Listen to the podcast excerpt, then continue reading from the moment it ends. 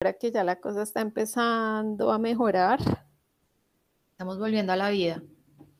Sí, ¿no? De, entre comillas, normalidad. Pero sí, ya está como volviendo la cosa. La normalidad, que la gente no creía y, y sí es la nueva normalidad. Sí, total, es otra, sí, es otra cosa. Es otra cosa. Pero bueno, entonces, como siempre, después de ya echar chisme, de hablar de todo un poco, entremos en materia.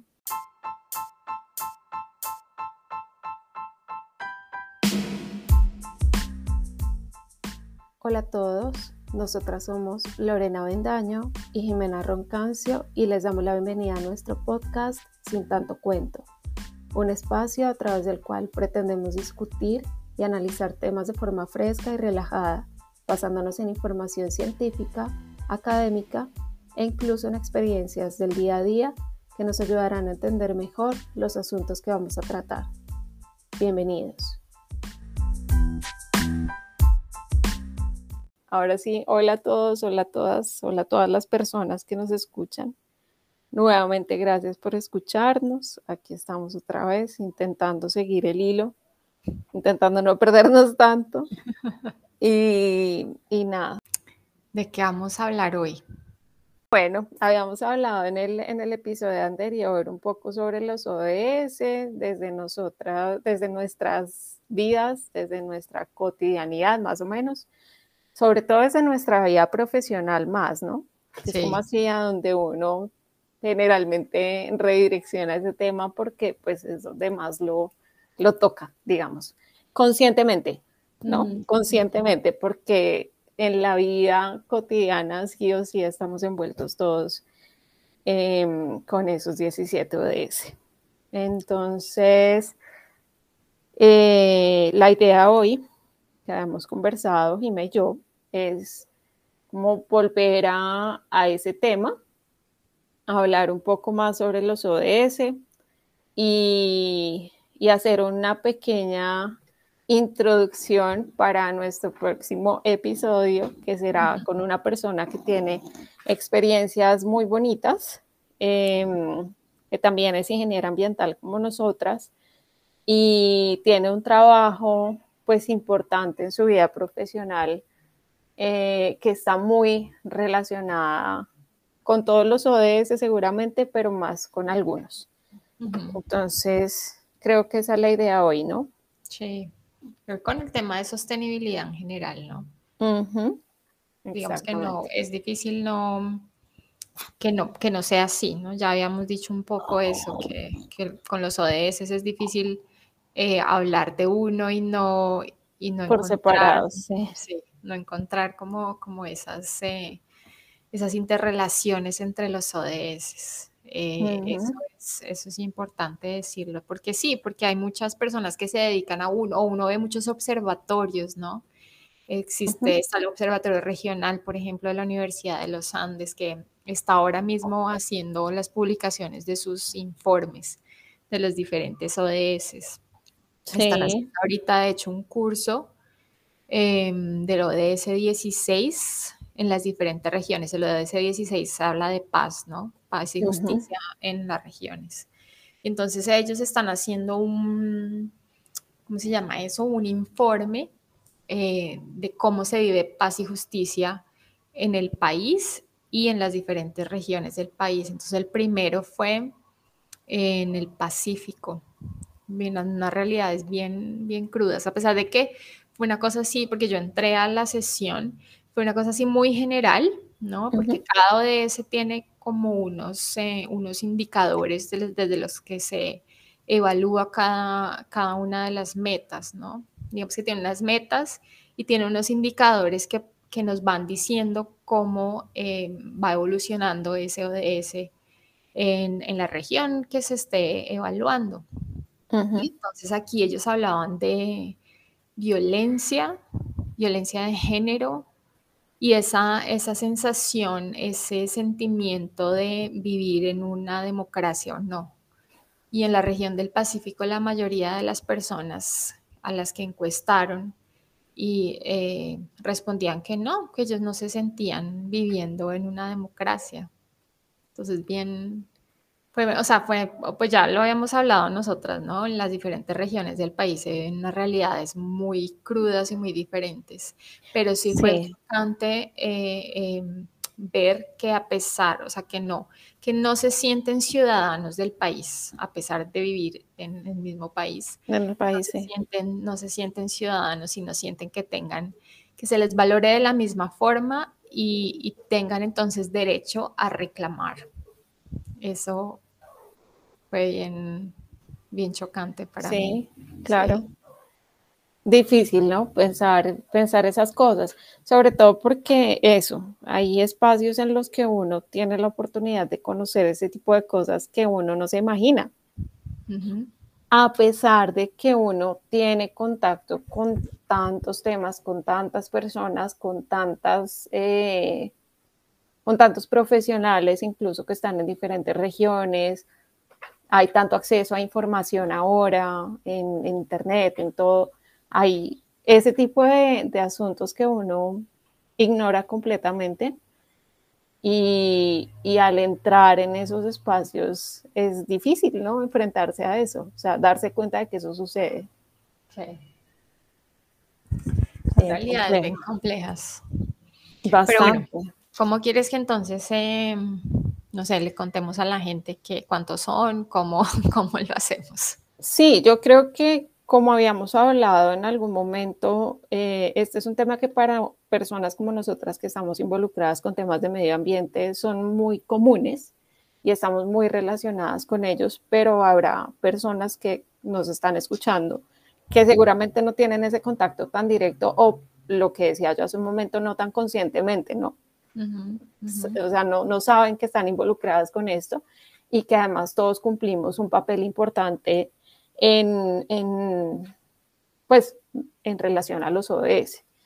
Eh, creo que sí, podemos hablar de, que son 17 ODS. En el, en el episodio anterior, nosotros, nosotras habíamos hablado de cuáles son los ODS de forma general, como que los mencionamos, hablamos que tienen, de que tienen unos objetivos y unas metas, y, y pues que en teoría nosotros, por ejemplo, en Colombia, estamos comprometidos con cumplir y alcanzar esas metas de esos objetivos de los ODS.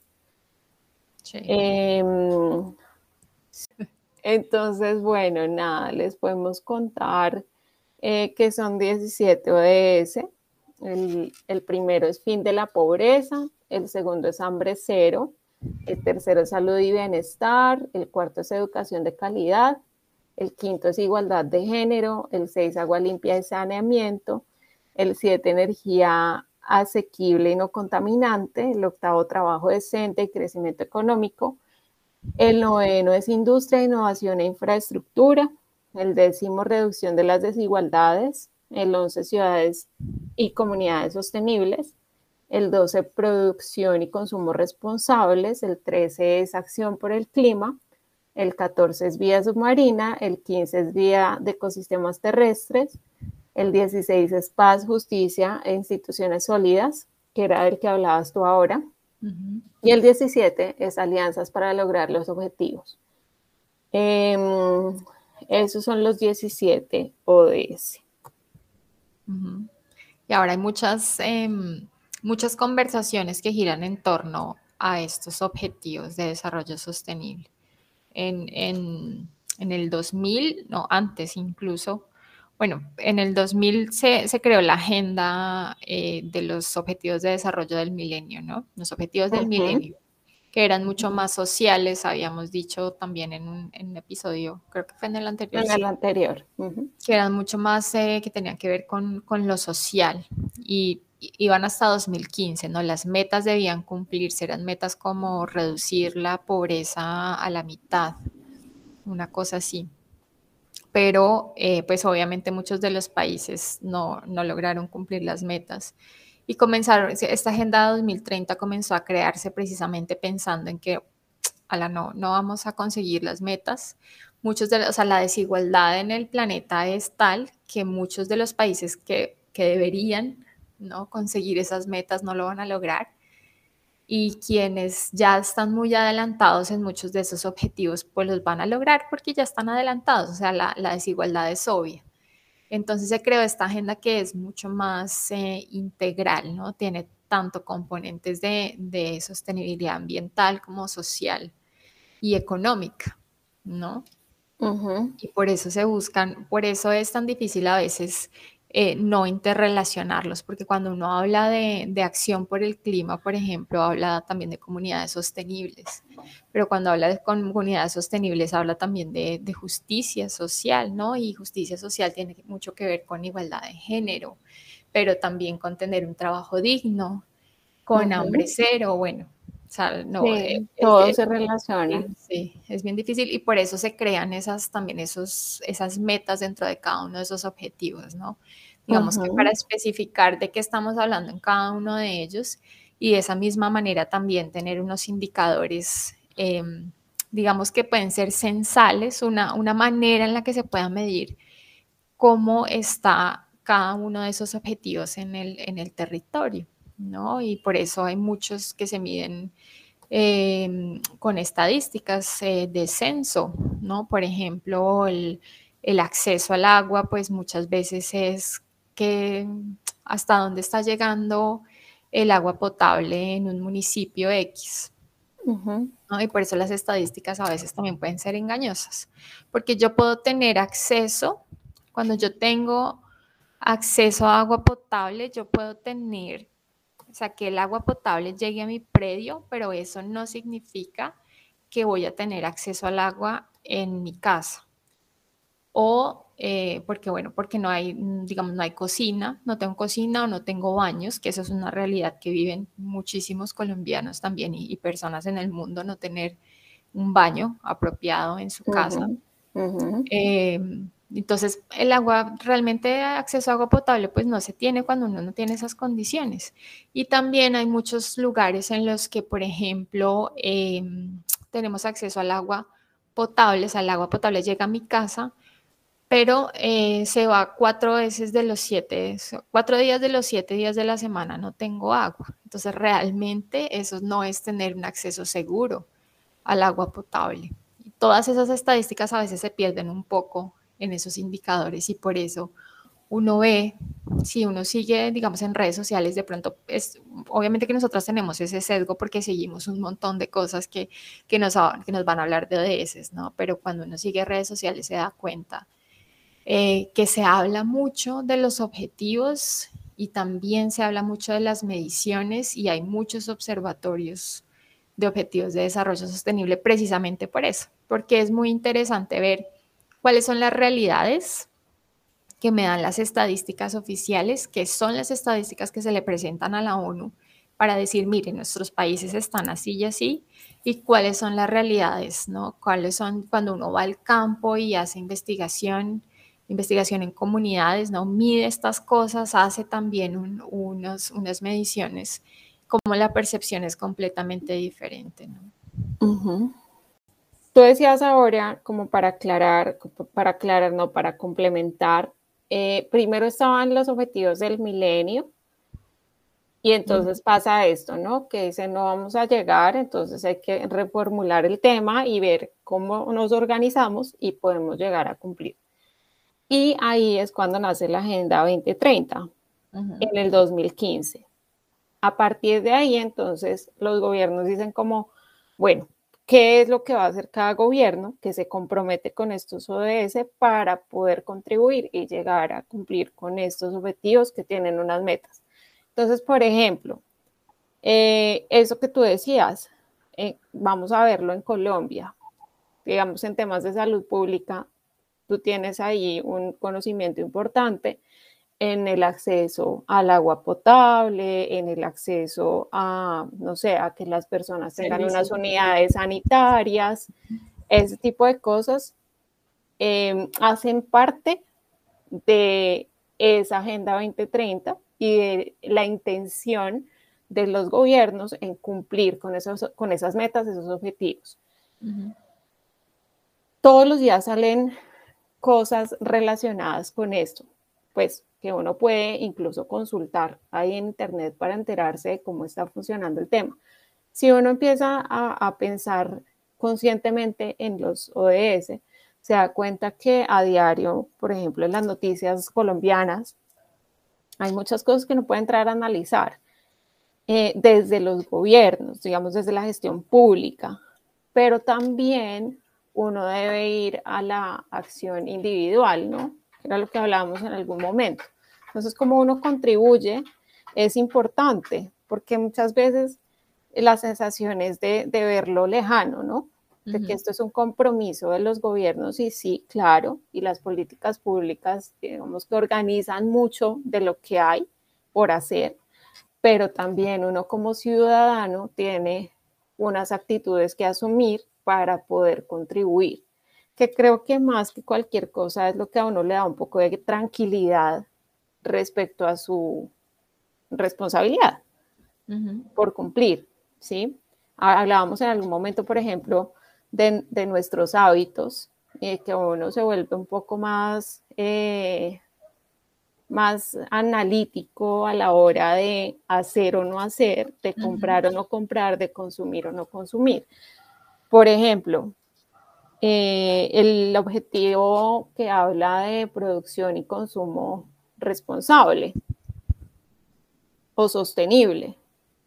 Hay muchas formas de hacerlo, que ya lo habíamos hablado también en otros, en otros episodios, y lo decías tú en algún momento, puede no ser súper repetitivo, pero es que ahí está lo importante de eso que queremos comunicar, y es que realmente sí hace parte de muchas cosas, las actitudes de uno y los hábitos de uno tienen mucho que ver con muchos temas relacionados con medio ambiente y pues sí o sí, todos estamos en este planeta, entonces todos deberíamos interesarnos por eso.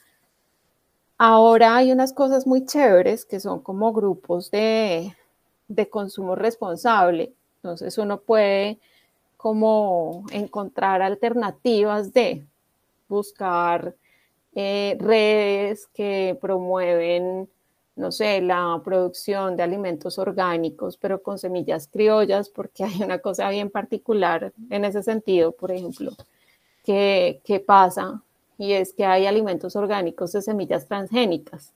Entonces, son cosas como súper que uno dice, ¿a qué juegan? Perdón.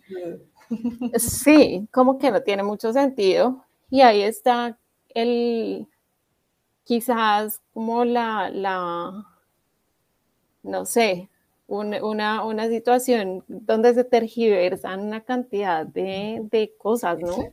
Es un oxímoron además, ¿no? Claro. Un alimento orgánico con semillas transgénicas. Con semillas transgénicas, o sea, uno no sabe qué pensar, uno queda súper confundido, pues porque una cosa no va con la otra. Pero uno puede buscar es, e, esas cosas, ¿no? Buscar como dónde comprar local, eh, donde comprar alimentos orgánicos, pues que tienen un menor impacto, o donde comprar huevos que no sean de gallinas que están encerradas, sino que son libres de jaula. Ese tipo de procesos son sostenibles y ahí cuando uno busca comprar alimentos o productos que vienen de procesos sostenibles, está haciendo un consumo sostenible y responsable también. Entonces, hay que empezar a actuar de esa manera.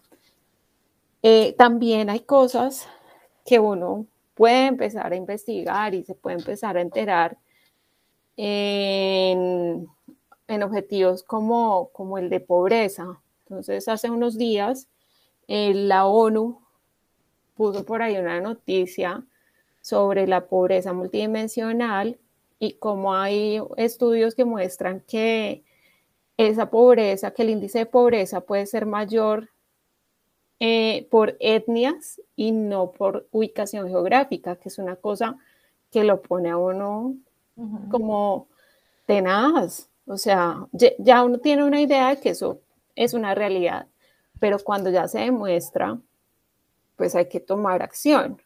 Eso, por ejemplo, no depende de uno como ciudadano, pero sí hay que estar pendientes de ese tipo de cosas, porque eso ya es la necesidad de formular unas políticas públicas que puedan reorganizar ese tipo de cosas y que puedan generar estrategias para que eso sea atendido como un problema. Porque entonces, por ejemplo, decía algo así como que en Bolivia eh, hay la, mayoría de las personas que son pobres pertenecen a una etnia, pertenecen a grupos indígenas. Lo mismo en la India, lo mismo en, bueno, no sé, en muchos lugares, que efectivamente si tú lo ves acá, también es así. Las poblaciones, las, las comunidades indígenas están en una desventaja importante cuando se habla de este tipo de temas, incluso de acceso a educación. Hay muchas limitantes y hay, hay, unas cosas bien importantes ahí en las que uno tiene que empezar a, a entrar, a indagar y a reflexionar sobre, porque, pues sí, como decía yo ahora, en ese tipo de asuntos, de pronto uno no tiene una acción tan inmediata, pero sí hay que estar atentos al tema. Sí. Yo pienso que también, o sea, no, digamos que uno puede eh, sentirse em, alejado de esas cosas porque eh, al final parece que son realidades que pasan, ¿no? Que ocurren en otros territorios y no en el mío.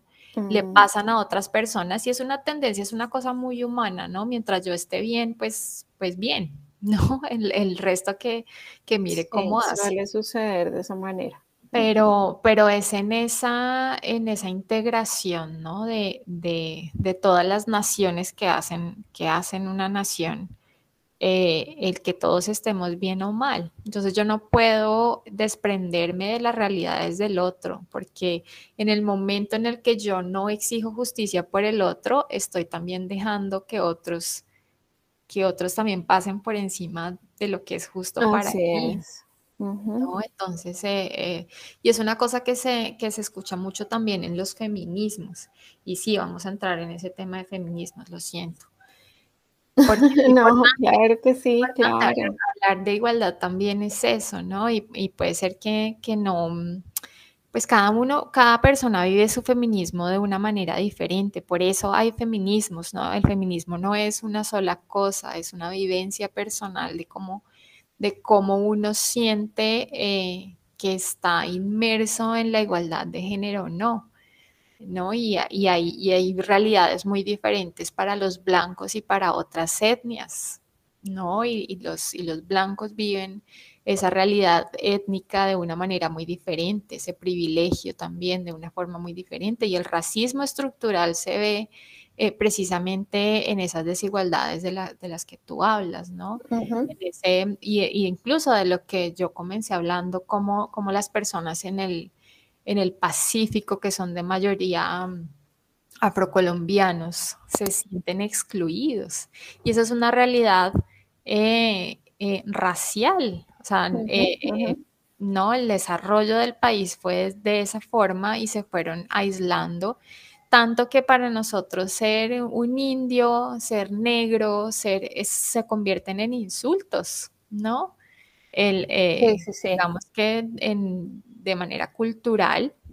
Sí, se, convierten en, en, palabras que se usan de forma despectiva. Sí, Exacto, son insultos. Entonces, eh, es, pienso que es en esas cosas que tenemos que estar muy atentos. Digamos que esa, esa es la acción que podemos tomar en un momento dado, ¿no? Eh, enfrentarnos a nosotros mismos a esas, a esas barreras estructurales que están en nosotros, ¿no? Ese cómo, cómo actuamos frente a los otros.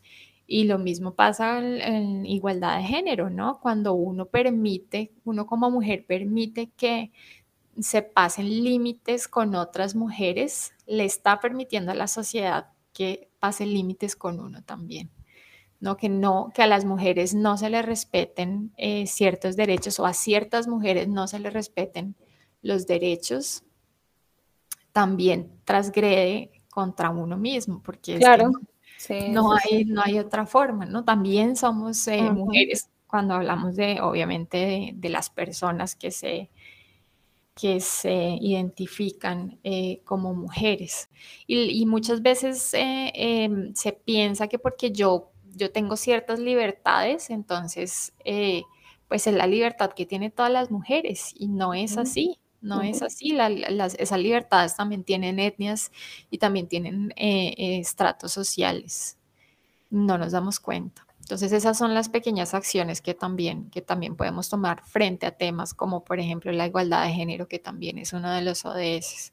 Hay, una cantidad de temas ¿no? en los que uno podría entrar al hablar de género, em, incluso en temas de, de, ecología.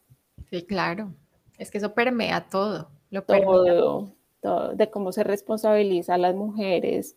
Eh, eh, por temas de producción en el campo, de cómo se cargan de trabajo y tienen unas limitaciones de ingresos y en términos financieros, porque quien administra es el hombre. Todavía esas dinámicas son muy comunes, por ejemplo, en, en las zonas rurales.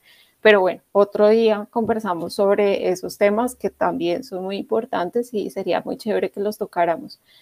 Pero volviendo a, los ODS en general, a la generalidad, sí, em, hay cosas que uno puede hacer, así como indignarse y hablar todos estos temas de equidad de género, también relacionados con, por ejemplo, con disminuir, con, con, disminuir los índices de pobreza, que es el primero ODS y es las donaciones que uno puede hacer, eh, el donar lo que tú ya no usas, darle la oportunidad a la otra persona de que acceda a ciertas cosas que no tiene, por, porque tú lo puedes donar.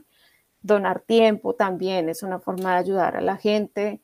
Eh, donar tu conocimiento es darle la posibilidad a la otra persona de que tenga la capacidad de adquirir X o Y habilidad para poderla explotar y no sé, ese tipo de cosas pueden ser toda una cadena para que eso suceda. Eh, en hambre cero, el desperdicio de comida, que es una cosa que a mí me interesa mucho y me encanta el tema. Incluso, tú sabes que habría una otra cuenta de, de Instagram porque ahí creo que puedo publicar otras cosas y tengo un par de cosas sobre eso, sobre desperdicio de comida, de alimentos que voy a publicar porque hay muchas alternativas que uno descubre, que uno puede eh, muy fácilmente hacer en su casa, aprovechar alimentos 100% que uno generalmente desecha, incluso el 30% del alimento, porque culturalmente, por nuestros hábitos, despreciamos parte de los alimentos, las cáscaras, los tallos, muchas cosas que se pueden usar y que simplemente lo despreciamos porque creemos que no se usa. Entonces, estoy, precisamente hoy estaba pensando en eso, en publicar un par de cosas que son alimentos básicos nuestros, de los que desperdiciamos mucho. Y esa es una de las formas de, de disminuir y de alcanzar además esa, esas metas que hay en ese objetivo porque muchos de los alimentos se desperdician. Incluso en el tema de la compra, cuando uno va a comprar alimentos, cuando ve un alimento muy maduro, hablando de frutas, de vegetales, lo desprecia y eso termina yéndose a la basura y resulta que la apariencia no es así como dice como dice la canción de, de Terciopelados, mira la esencia y no las apariencias, porque es en serio, a veces, no, esto está muy maduro, no, no está tan maduro, o sea, esto me puede servir y, y yo me acostumbré a pensar así, por ejemplo. Entonces, sí, yo puedo ver un alimento que está muy maduro, pero entonces no pienso en no me sirve, sino en lo voy a preparar así para poderlo aprovechar, porque me da mucha angustia pensar que si yo no lo compro, va a terminar la basura. Y es, es así. Hace poco fui a un, supermercado con mi papá, estábamos comprando algo y habían unos bananos muy baratos. Entonces, habían muchos y ya estaban muy maduros. Y yo le pregunté, yo soy súper preguntona, yo siempre pregunto cosas en los lugares. Entonces le pregunté al, al chico de la caja, le pregunté, ¿qué hacen con esto? Pues que está tan maduro, ¿qué hacen con eso? ¿Lo regalan, lo donan? ¿Qué hacen? no, eso se vota. Puede ser. Porque pues eran mucha comida. Entonces uno piensa, no, no, no podemos llegar a eso. Y por esa razón, primero, eso, o sea, es una cosa ahí que quiero como aprovechar y decir, cuando uno va a comprar, uno tiene que pensar en lo que hay en cosecha, porque es lo que más se va a vender en ese lugar en ese momento y lo que probablemente se va a desperdiciar más. Una de las cosas que probablemente se va a desperdiciar más. Entonces, estamos en época de cosecha de guayaba, seguramente la, la, guayaba además económicamente es un beneficio para uno porque en ese momento va a estar más barata, pero pues uno tiene que aprovechar y comprar guayaba para que no se desperdicie, porque eso es lo que está pasando en muchos lugares también, que es una desventaja enorme para los campesinos que producen esos alimentos y es que sus cosechas terminan perdiéndose porque les sale más caro vender que dejarlo perder. Que esas son las pequeñas, grandes acciones que uno puede ejecutar en su vida diaria. O sea, hay que, cuando uno va a comprar, debe pensar en eso. Primero en comprar lo que se produzca en su región, porque tiene una huella menos grande. Una huella me refiero a que necesita menos transporte, necesita pues menos agua seguramente, eh, valoriza un poco la, cultura, la cultura de su región, las finanzas de su región también, la economía pues de su región. Y además, eh, pues uno está evitando que eso suceda. Hay que pensar en toda la cadena, que es otra cosa importante cuando uno consume específicamente alimentos. O sea, eso que tú decías de la ropa, pero con los alimentos, ¿de dónde viene? Entonces, ¿cuánto tuvo que recorrer para llegar hasta acá? Eso ya hace una diferencia importante. Y además, eso, lo que hay en cosecha es lo que hay que comprar porque es lo que más está produciendo y lo que menos le están pagando a los campesinos. Y además es lo que más se va a botar a la basura. Y son toneladas, ¿no? Toneladas, toneladas, de alimentos. Y el cálculo, yo no lo tengo muy, muy presente ahora, pero son como que por las toneladas de alimentos que se pierden, se podrían alimentar X cantidad de millones de personas en el mundo. Entonces uno tiene que, en esos hábitos de alimentación hay muchos cambios que uno puede hacer. Respeto profundamente a las personas por sus costumbres y sus formas de decidir cómo se alimentan, pero pienso que aunque uno tenga unos hábitos que vienen de, su cultura, sí puede hacer unos cambios llevándolo a la conciencia de consumo responsable. Alimentos es también es muy transversal a, muchos de los ODS, a muchos, lo que te estás hablando, ¿no? Eh, porque también es muy importante en, el, cuando habla de, acción por el clima, de deforestación, de, producción, ¿no? Los, los, grandes latifundios también tienen mucho que ver con esos cambios eh, em, ambientales que, sufre, que van sufriendo los territorios. Hace poquito estuvimos en el Congreso ¿no? de, la, de la Asociación Colombiana de Salud Pública y era precisamente, hablábamos de salud pública desde y en las regiones y, y se centró mucho en la Orinoquía colombiana, ¿no?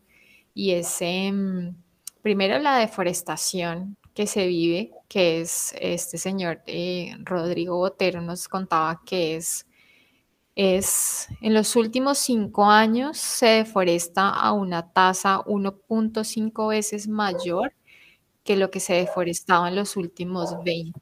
Es decir, desde que se firmó el Tratado de Paz y no se han hecho mayores eh, avances en, recuperar territorio por parte del Estado, la deforestación ha aumentado brutal. Y es, parece que, que, Brasil fuera ¿no? un foco de deforestación y nos aterramos con los videos de, la selva amazónica brasilera en llamas y lo que pasa con Bolsonaro. Y lo que pasa es que Bolsonaro tiene unas acciones directas y, las hace públicas, pero aquí no pasa eso. Y la deforestación es casi la misma, la misma tasa de deforestación que sufre Brasil la sufrimos aquí y de eso no hablamos. Pero entonces muchas veces es precisamente, ¿no? Para producción de alimentos, para producción de ganado. Vamos tumbando monte, como dicen, ¿no? Porque eso es, eso es civilización.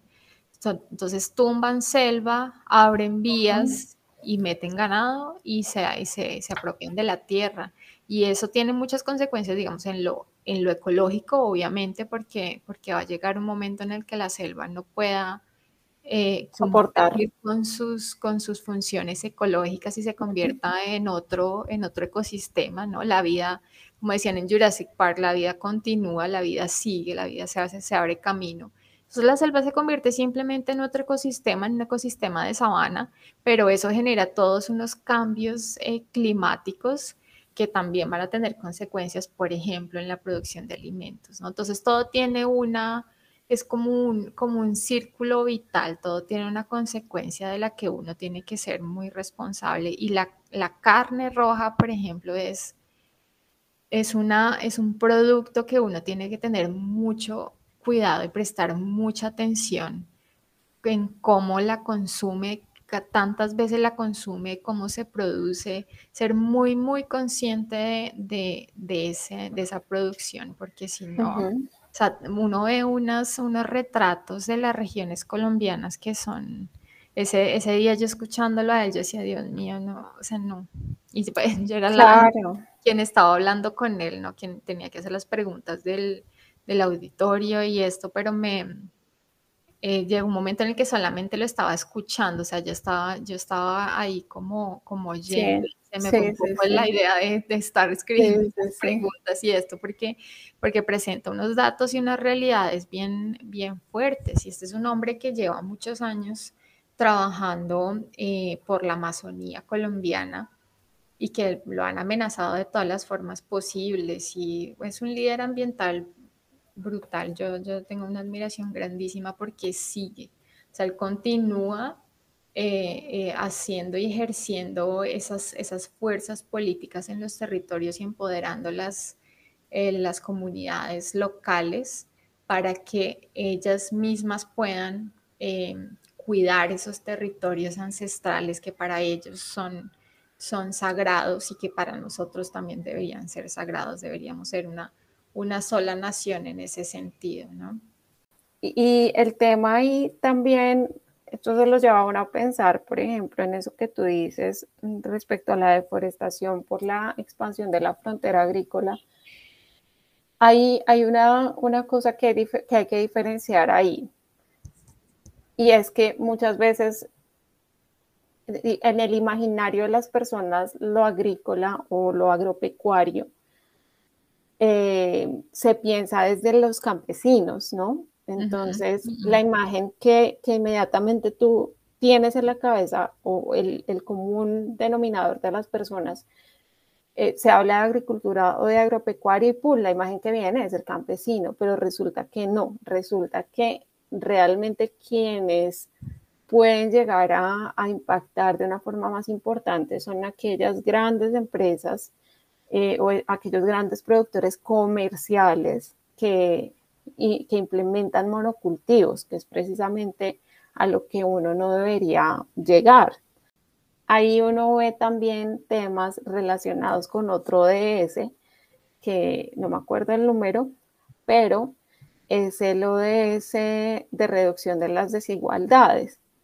es el, el 10, creo.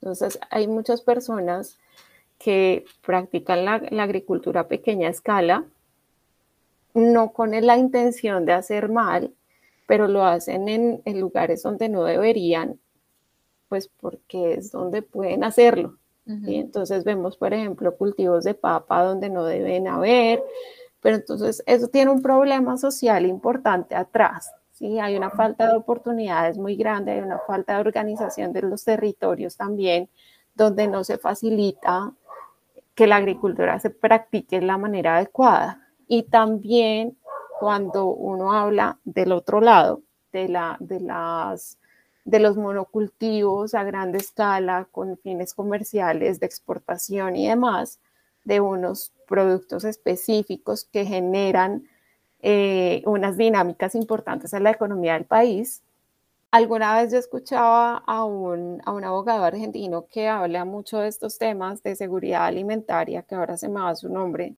pero este señor hizo una reflexión muy importante sobre eso, y es que uno, uno habla de seguridad alimentaria. Seguridad alimentaria es una cosa que a mí me parece muy peligrosa, porque cuando tú dices seguridad alimentaria es que haya alimento, no importa de cuál ¿sí? Tienes que comer, pero no importa si es algo de calidad o si no lo es o si te va a hacer bien o mal. Tienes que comer, ¿sí? Cuando hablas de soberanía, hablas de otras cosas. Pero el punto aquí es, y a lo que voy, es que nosotros podemos decir que estamos en el país se produce, como escuché a cierto ministro hace unos días en la, en la Feria Internacional de Medio Ambiente, que me retorció el estómago. Y para empezar, él dice que en Colombia nadie, nadie sufre de hambre, ¿no? No sé en qué Colombia vive, no sé. Quisiera yo saber en cuál, pues porque la que yo vivo no es.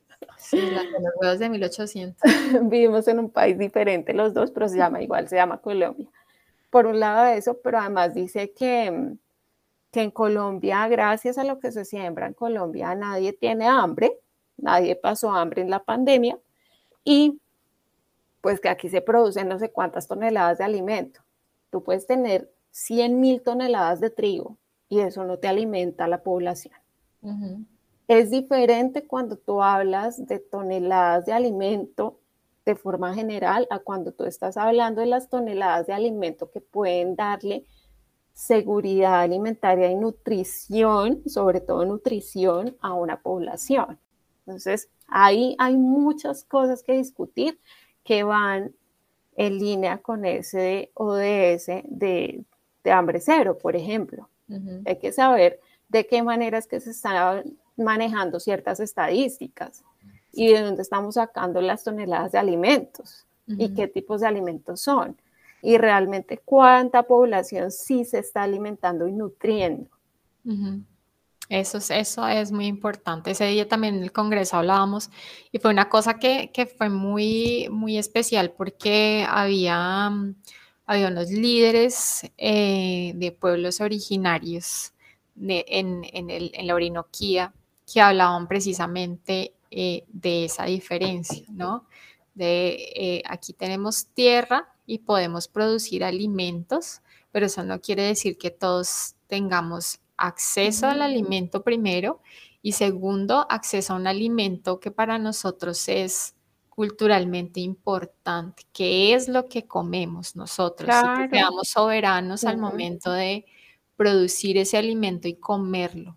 Esa fue una reflexión bien, bien bonita que, que hacía este señor ese día eh, porque sí, porque uno muchas veces, eh, y en el Congreso, durante el Congreso, antes de que él tuviera su intervención, se hablaba mucho de seguridad alimentaria y seguridad alimentaria y seguridad alimentaria, y llegó él y nos cambió la perspectiva completamente, tanto que mucha gente en el chat decía, él está hablando de soberanía alimentaria y eso es otra cosa. Volvemos a la importancia de informarse. Y ahí también uno habla de otro ODS, es el, ODS que permite que la población mundial se eduque. Y es que el acceso a la información no es solamente ponerle la información a la gente, sino educar a la gente. Que yo creo que también es una intención que nosotras tenemos aquí, no directamente, porque no estamos en una clase magistral, ni estamos en una, en una cátedra, pero estamos intentando transmitir un conocimiento que nosotras tenemos para que la gente acceda a ese conocimiento y se empiece a informar. Y algo que todos deberíamos hablar desde muy niños es sobre la soberanía, la soberanía alimentaria, porque eso que tú decías ahora que lo dije yo en algún episodio, es la carga cultural que tienen las semillas criollas, por ejemplo, que es la base de nuestra alimentación, pero no solamente nuestra alimentación, es nuestra base cultural, Sí. Boyacá, donde yo vivo, acá hay una variedad de maíz de acá, de acá, que tiene 80 mil años. O sea, esa vaina es, ha venido de generación en generación y es nuestra cultura. El maíz que hay acá es de acá. ¿Sí? Y ese maíz es la base de muchas preparaciones de nuestra tierra, ¿sí? De mi región. Entonces, eso hay que conservarlo porque no solamente es la carga cultural, sino que la sostenibilidad está relacionada con eso también, con la forma como nos alimentamos. Esas prácticas de producción que eran más sanas tendrían que mantenerse. ¿En qué momento llegamos nosotros a depender de unos químicos, de unas semillas hechas, de unas semillas que están hechas para depender de unos químicos para poder crecer y que no pueden ser además eh, preservadas, ¿sí? porque las semillas que están hechas tienen un periodo en que tú las siembras, producen y fin. Ellas no se pueden volver a resembrar porque van perdiendo, muchas de ellas, porque van perdiendo esa posibilidad que no sucede con las criollas. Eso, eh, o sea, hay muchas cosas. La variabilidad genética, ¿no? De las semillas. Exacto. Y hay muchas cosas alrededor de la alimentación que son bien importantes. Son bien importantes si uno no las considera, no porque no le parezca, sino porque uno no las conoce y no se, no se las han enseñado. Yo pienso que hay que empezar a pensar diferente en la vida, Lore. En todo. Sí, claro, total. cuestionarse, digamos que esa, esa ha sido una cosa que yo he aprendido con, contigo, em, a cuestionar cosas, ¿no? Porque muchas veces eh, eh, sí es muy fácil caer en la, en la comodidad, ¿no? En lo que es cómodo para mí y, y digamos que para mí a veces es más fácil, por ejemplo, el tema de la sostenibilidad. Yo no compro ciertos muebles porque, porque es que me entra una cosa aquí que yo no puedo. O sea, solo pensar que eso está hecho de microfibras que, que, y además que son, es un poliéster que, que, ni siquiera ha sido sacado de, por ejemplo, de PET reciclado o de alguna cosa así que digamos que me, mm, sería más leve para mí en el corazón si fuera de esa forma, sino que es una fibra que se está produciendo y se produce, se produce, se produce, y los derivados del petróleo y todo lo que pasa en todas las regiones donde se produce petróleo y, mejor dicho, me come la cabeza. Pero entonces tampoco a veces tomo acción, ¿ves? Sino, digamos, tratar de conseguir esas, esas otras eh, alternativas. Sí, sino que simplemente no tengo. No los compro. no, pero podemos empezar a buscar. Eh, sí, tenemos que buscar. Tiene que haber, ¿no? Ya hay. Claro. Esa es otra cosa súper chévere. Eso, el empezar a buscar esas alternativas que además son muy buenas y le dan a uno esa tranquilidad, ¿no? Es, es bueno. Yo de pronto no puedo yo misma hacer los muebles, pero estoy comprando unos muebles de una gente que ha hecho todo el trabajo de reciclar PET, que es un problema gigante para el planeta, y están haciendo los muebles y, me van a durar un huevo de tiempo. Exacto. Que eso es importante. Ya hay camisetas hechas de PET, hay eh, gafas, vi una, marca de gafas hace poco que las hacen con PET, que son súper bonitas además hay muchas, muchas cosas ya que, son, vienen de, materiales reciclados, que han sido, sí, que han sido transformados pues para volver a, ser utilizados, ¿no? Después de ser desechados. Eso es, eso es bien, bien interesante, ¿no? Tener como, como esas nuevas perspectivas de vida, que es lo que tú también estás diciendo, ¿no? Es un poco lo que nosotras buscamos con esto también, Primero es saciar esta, esta, estas inquietudes y nos, nos, sentamos las dos a hablar de estos temas porque nos apasionan y, aprendemos una de la otra eh, mucho y también nos, nos, eh, nos incita a buscar información nueva y aprender sobre nuevas cosas. Claro que sí. Y que la gente también, también, ¿no? Se sienta esas herramientas. Y, reflexione también desde sus propios espacios de qué manera también eh, pueden cambiar tantas realidades, ¿no? No solamente la, individual, sino la de muchas personas con, acciones que comienzan desde uno mismo, desde la comodidad de su casa. Creo que hay mucho todavía por decir y seguramente en el próximo episodio que hablemos con, con Erika, van a surgir muchas cosas interesantes también relacionadas con estos ODS y ella con sus experiencias en territorio, que tú que la conoces más, sabes que son bien enriquecedoras, que va a poder contarnos cosas súper interesantes.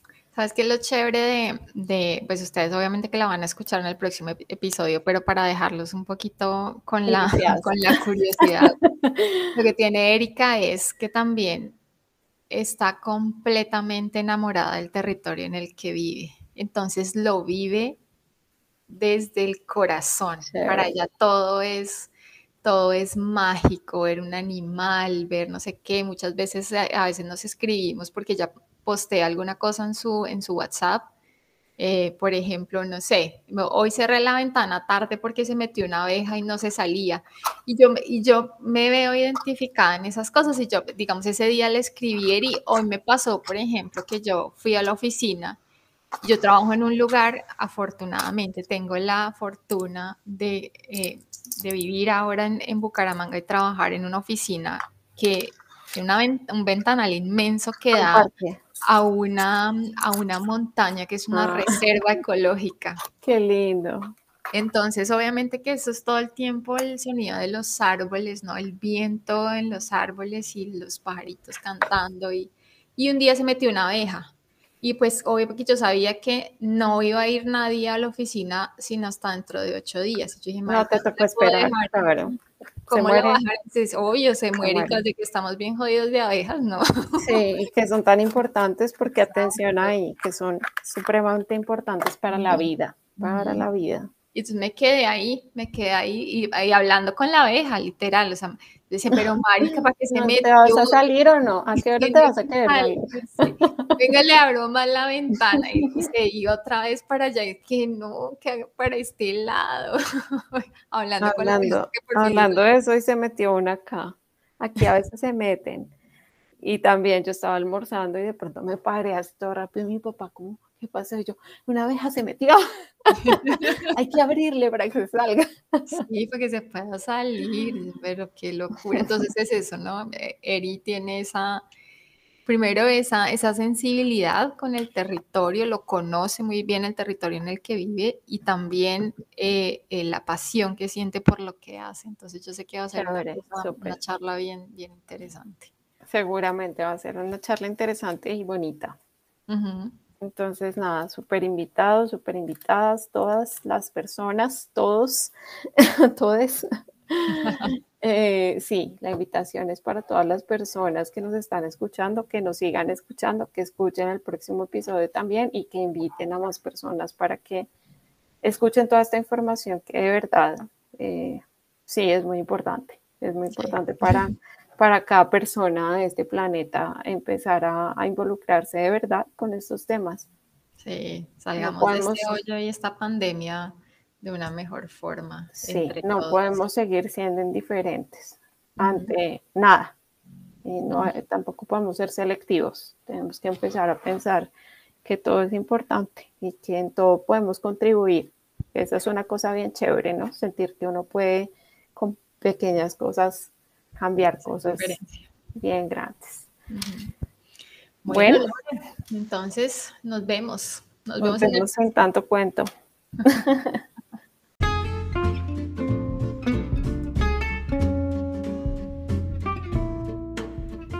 Si les gustó este episodio, no olviden recomendarlo a las personas que conocen.